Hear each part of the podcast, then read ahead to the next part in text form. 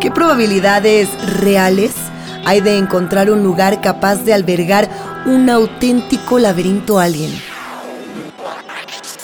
Esta es una discusión que lleva décadas. Tal vez la palabra ovni sea relativamente reciente, pero la discusión no lo es tanto. Puede que hace cientos o inclusive miles de años la pregunta fuese otra, como por ejemplo, ¿dónde podemos encontrar a los dioses? Los dioses que habitan las alturas y cada cierto tiempo regresan, parecen elegir los puntos más cercanos al cielo para comunicarse con nosotros. No es extraño entonces que cerros, colinas y montañas sean el puente entre aquello desconocido que nos observa y que a veces se deja observar y nosotros. Una vez más, el ascenso al firmamento en todos los sentidos nos ocupa. Y por eso, una vez más, los invitamos a que se pongan cómodos. Es un camino solitario y lo que descubramos será cuestionado cuando regresemos. Es probable también que traigamos de souvenir más preguntas de las que ya tenemos. Pero tranquilos, dice un viejo dicho popular que el saber no ocupa espacio. Y sabemos bien que no hay mejor sabiduría que la oculta en los enigmas que aún no encuentran solución. Les damos la bienvenida a Turismo Alien. En esta ocasión vamos a viajar a un punto clave del continente americano, una zona de Perú donde los hechos inexplicables, los avistamientos y un larguísimo prontuario relacionado a lo paranormal conforman uno de esos verdaderos bloques de misterio. No han sido pocos quienes han intentado penetrar más allá de la imagen imponente del Cerro Pilán.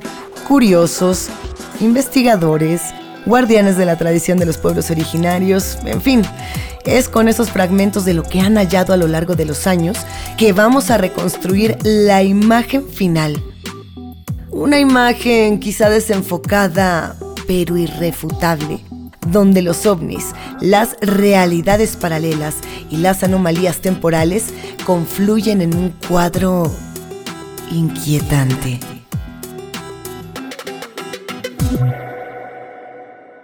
Haz fama y échate a dormir.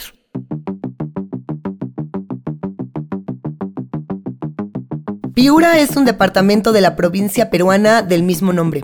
Se asienta en el norte del país, cerca de la frontera con Ecuador. Quien circule por la carretera Piura la Vieja a Morropón podría ver a la distancia la cumbre del Cerro Pilán. Una imagen imponente, sin dudas.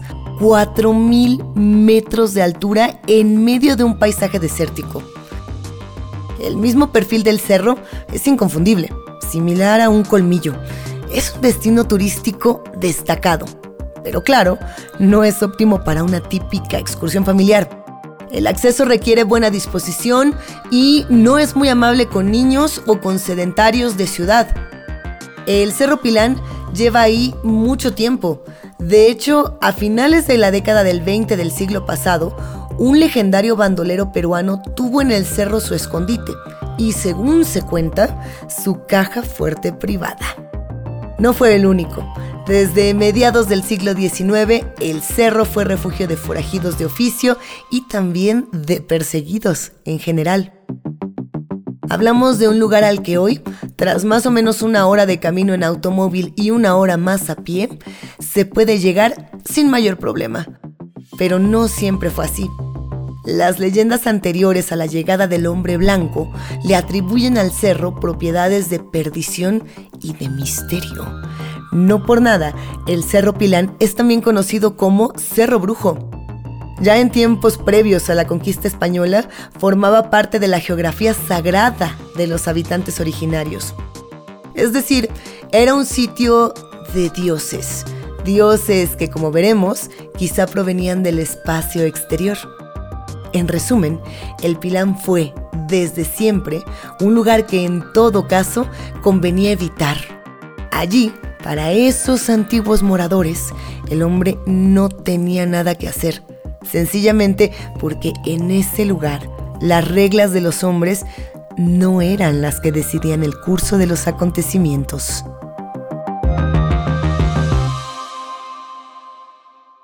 El oro, ese seductor enemigo.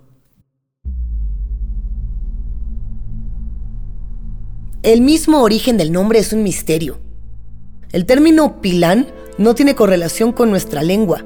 No ha quedado registro del significado original de la palabra, algo que tal vez podría haber arrojado alguna luz sobre la esencia del lugar. Y si aún no está claro hasta qué punto, cuando hablamos del Cerro Pilán, nos referimos a un lugar rodeado y traspasado por lo sobrenatural y lo extraño, permítanos relatarles una historia realmente increíble. Pero no, no se trata de una leyenda, nada de eso. Nos referiremos a sus protagonistas con nombre y apellido. Corría el año 1930 y Teófilo Montalbán era dueño de un terreno en Cerro Pilán. Un día cualquiera estaba recorriendo su propiedad. Había llevado a pastar a sus cabras, algo habitual para un habitante de la zona rural. Durante ese recorrido, Teófilo vio algo en el suelo. Parecían los restos de una especie de hornilla primitiva, muy antigua Dentro de ella estaban apilados varios ladrillos de oro. Imaginen la magnitud de su sorpresa. Fue uno de sus hijos, Serapio Montalbán Romero, quien relató esta anécdota que están a punto de escuchar. Lo hizo muchísimo más tarde, recién en 1992, apenas cinco años antes de su muerte. Esto quiere decir que cargaría con el secreto por más de 60 años. Serapio cuenta que la primera reacción de su padre ante la pila de oro fue el recelo, incluso el temor. ¿Y si aquella fortuna pertenecía a un delincuente? ¿Y si estaba cubierta de sangre? Esos pensamientos lo atormentaron durante unos instantes, pero la tentación terminó siendo más grande. Después de una pequeña vacilación, Teófilo fue en busca de ayuda, más precisamente la de Serapio, y así comenzaron a meter los ladrillos dorados en unas alforjas. El hallazgo era más que suficiente como para dar por terminada la jornada. Cargados con aquellos lingotes, padre e hijo emprendieron el camino hacia el caserío de Franco, donde tenían su vivienda. Era un camino que habían realizado cientos de veces y partieron confiados. Mientras avanzaban, discutían sobre qué harían con el enorme tesoro que acababa de caer en sus manos. Y en ese momento las cosas mostraron su verdadera cara. Algo definitivamente no iba bien. El hombre y el muchacho no podían encontrar el camino que los llevaba al poblado. No importaba qué dirección tomaran, luego de caminar un trecho se encontraban de nuevo frente a la hornilla. Para ese momento, la desesperación se había adueñado de ellos.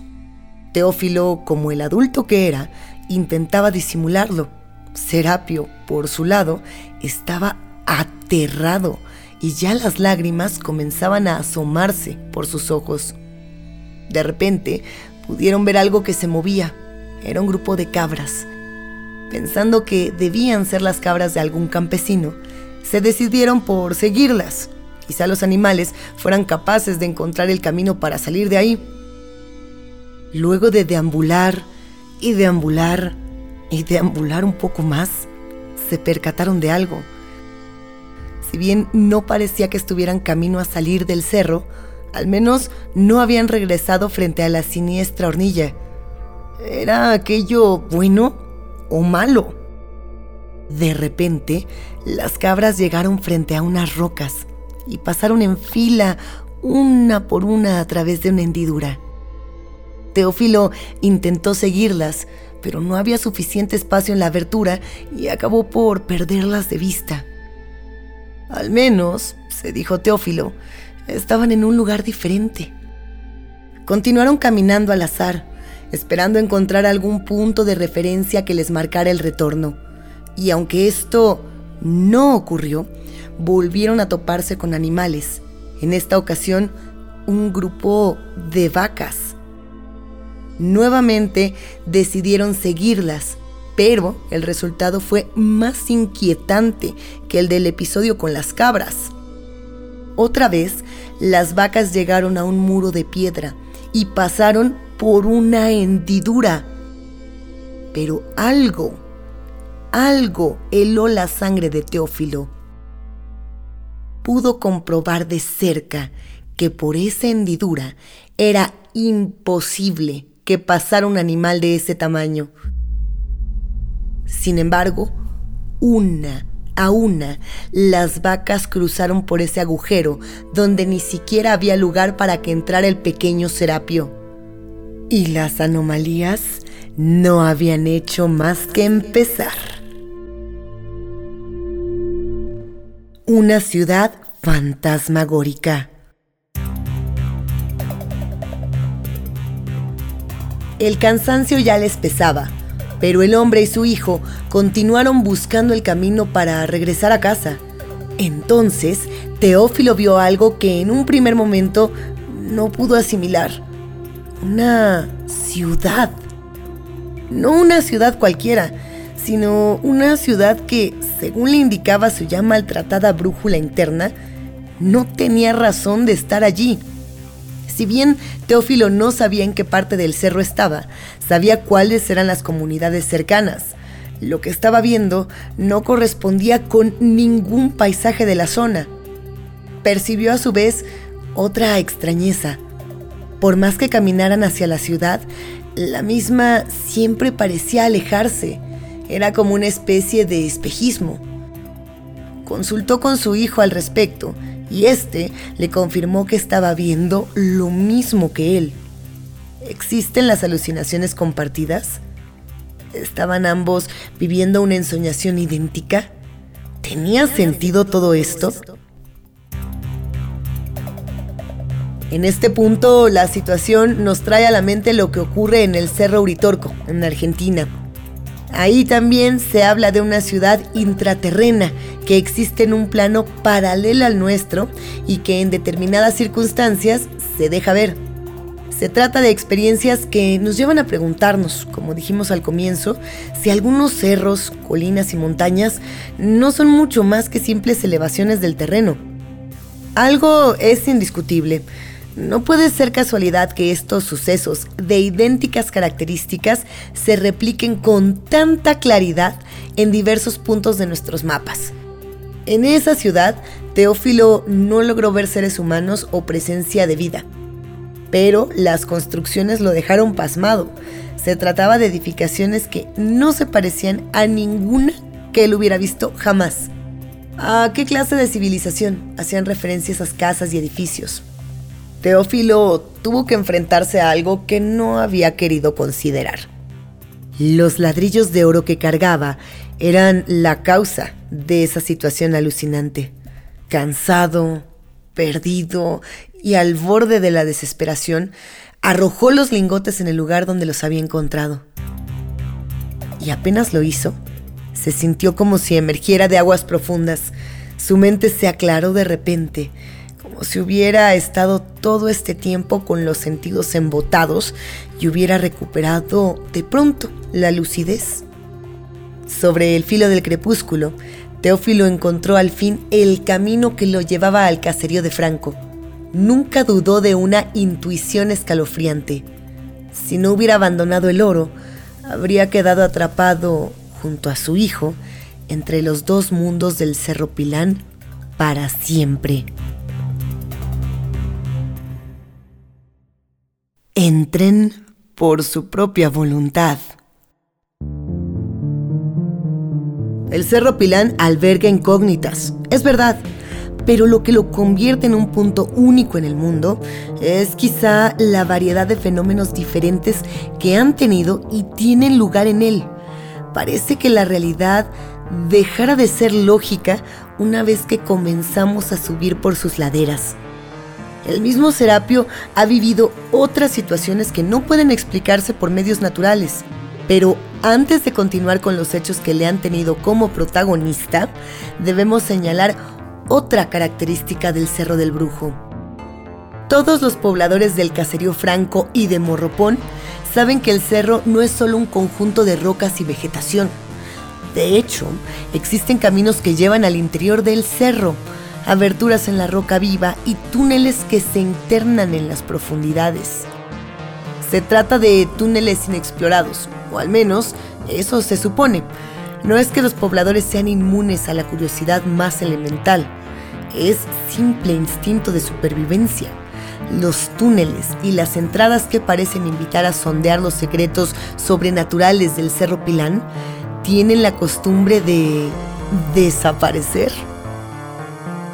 De hecho, consta el testimonio de José del Carmen Carrasco Peña, quien sobre el lateral izquierdo del cerro se encontró una tarde con un muro de roca de unos 15 metros de largo, y esta pared, que parecía artificial, estaba cubierta de lo que parecían ser jeroglíficos.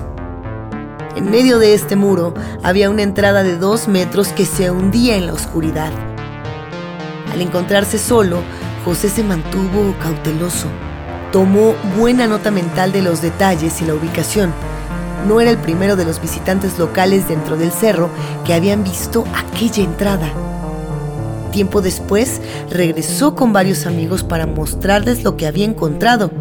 Solo que tanto el muro como las inscripciones y la misteriosa abertura habían desaparecido. ¿Qué habría ocurrido si José se internaba a explorar aquel túnel abierto en la roca? Y más importante aún, ¿cómo es que la misma se esfumó sin dejar rastro? Secuestro animal.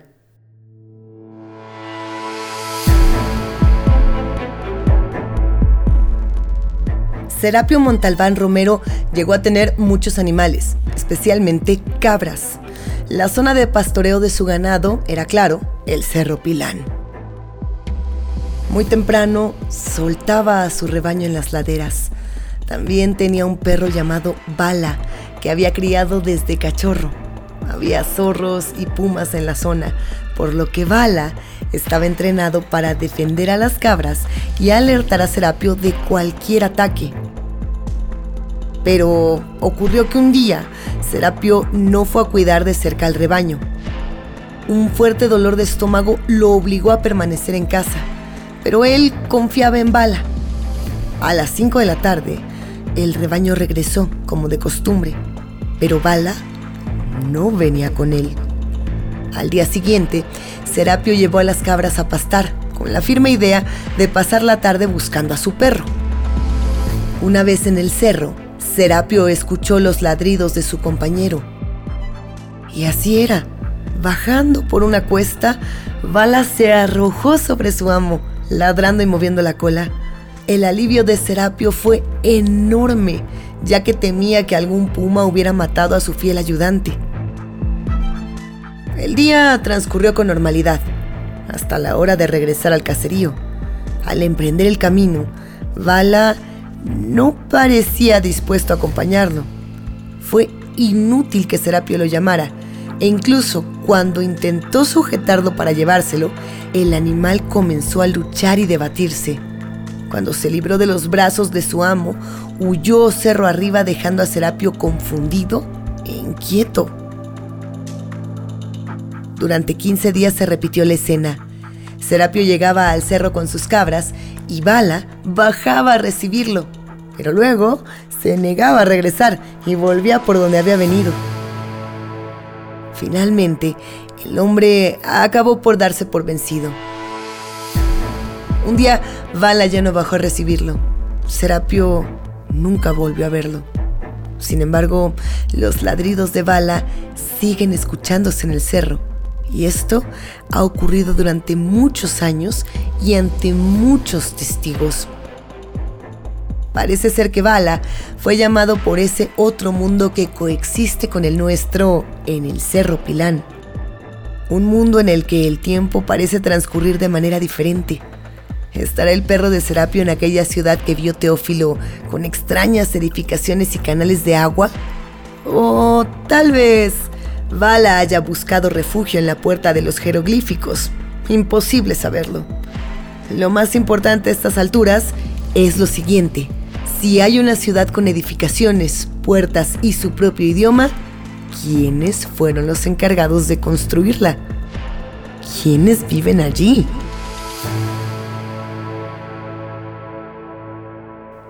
El cielo es el límite.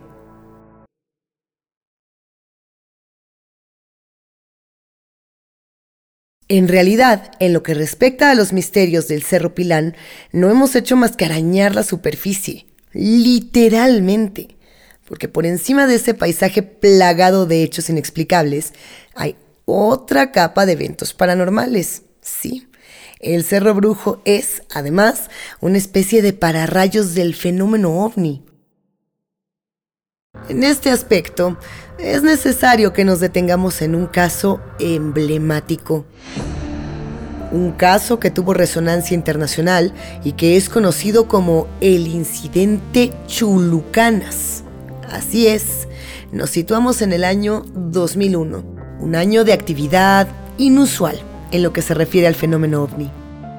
Por estos meses se produjeron una gran cantidad de avistamientos aislados y con múltiples observadores, avistamientos que quedarían documentados e incluso filmados por investigadores y periodistas.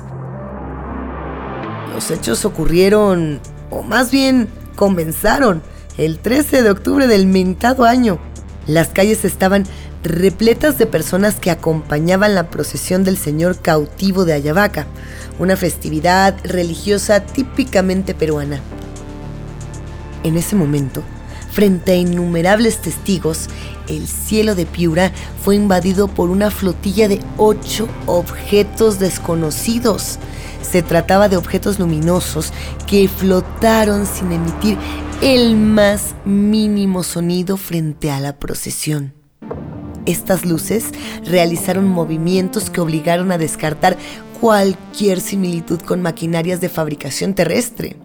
Se desplazaban en zigzag, realizando bruscos cambios de dirección y a velocidades imposibles. La impresión general fue la de que existía una influencia general detrás de estas maniobras. La precisión y coordinación de los desplazamientos no dejaba lugar a dudas. Además de la conmoción que causó la difusión de esta evidencia, el caso creció hasta llenar los medios de noticias fuera de Perú, cuando pocos días después, testigos aseguraron haber observado el aterrizaje de naves extraterrestres en un campo de la zona.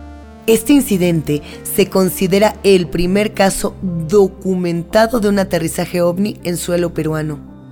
El día 15 de noviembre, un grupo de personas refirió presa del pánico que una luz de enorme tamaño que por momentos tomaba la forma de una cruz surcó el cielo nocturno. Y eso no es todo. Un historiador peruano, sorprendido por todo lo vivido, revisó viejas crónicas y recogió un caso que databa nada más y nada menos que de 1902.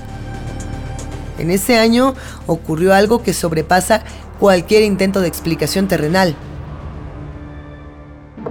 Un elaborado informe confeccionado en aquella época detalla cómo un bólido de color rojo intenso sobrevoló lentamente toda la región. Llegó desde el mar, por la zona de Talara, y cruzó todo el valle hasta estrellarse en el cerro de Plidán. Siguiendo el rastro de estos testimonios, se localizó una inmensa huella en la ladera. Son 300 metros cuadrados en forma de herradura donde no crece la vegetación. La huella está compuesta de piedra molida, lo que no tiene ninguna explicación geológica, ya que se encuentra rodeada de un espeso bosque y la composición del terreno es exclusivamente de rocas de gran tamaño. Entonces, ¿qué fue eso que colisionó en la zona? ¿Qué fue lo que cayó del cielo? ¿Puede esto de algún modo ser el indicio para una posible explicación a los fenómenos en aquellas latitudes? Quizás el cerro quedó magnetizado por energías provenientes del espacio. ¿Acaso en ese bólido venían quienes luego se encargaron de fundar la misteriosa ciudad oculta del Cerro Pilán? Palabra autorizada.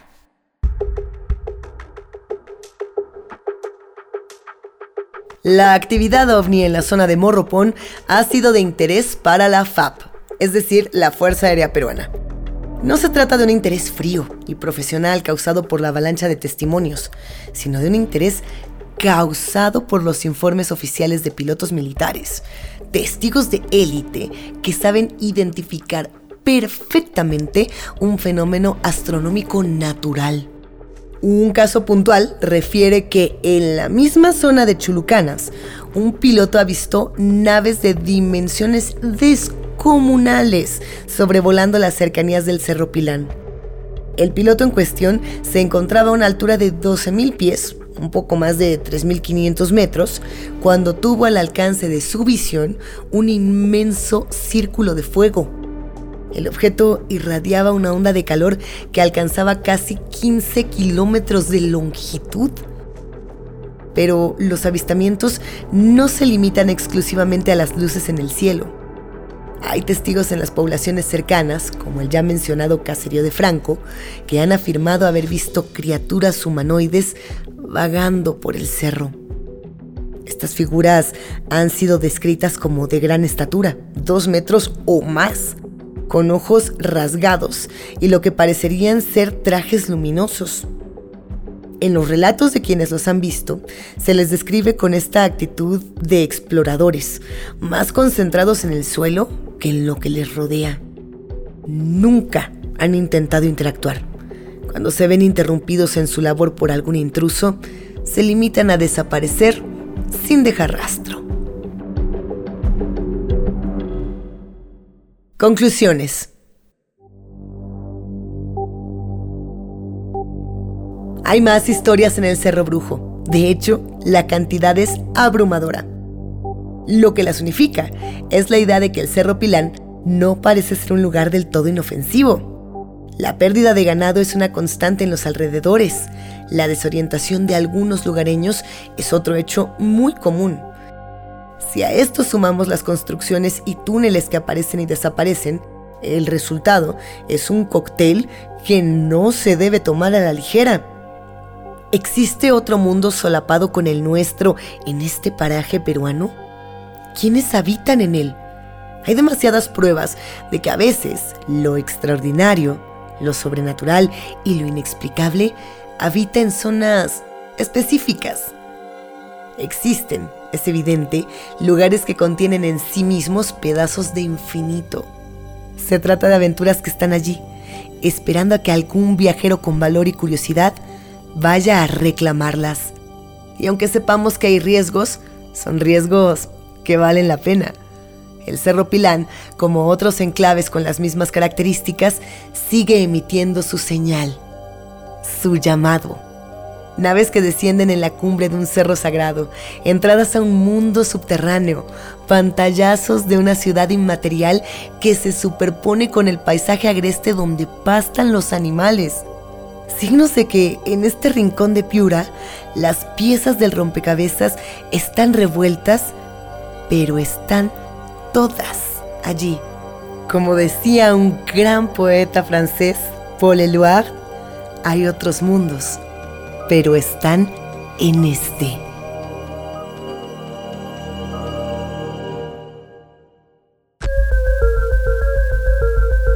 Esperamos que hayan disfrutado el viaje y los esperamos en otro capítulo de Turismo Alien. Turismo Alien es un podcast original de Posta, realizado en colaboración con Guion Tuf. Guión Esteban Dilo, Matías Oniria y Franco Vega. Producción ejecutiva, Luciano Banchero, Diego del Angostino y Juan Manuel Giraldes. Edición, Nacho Garteche. Yo soy Luisa Iglesias Arvide. Hasta la próxima.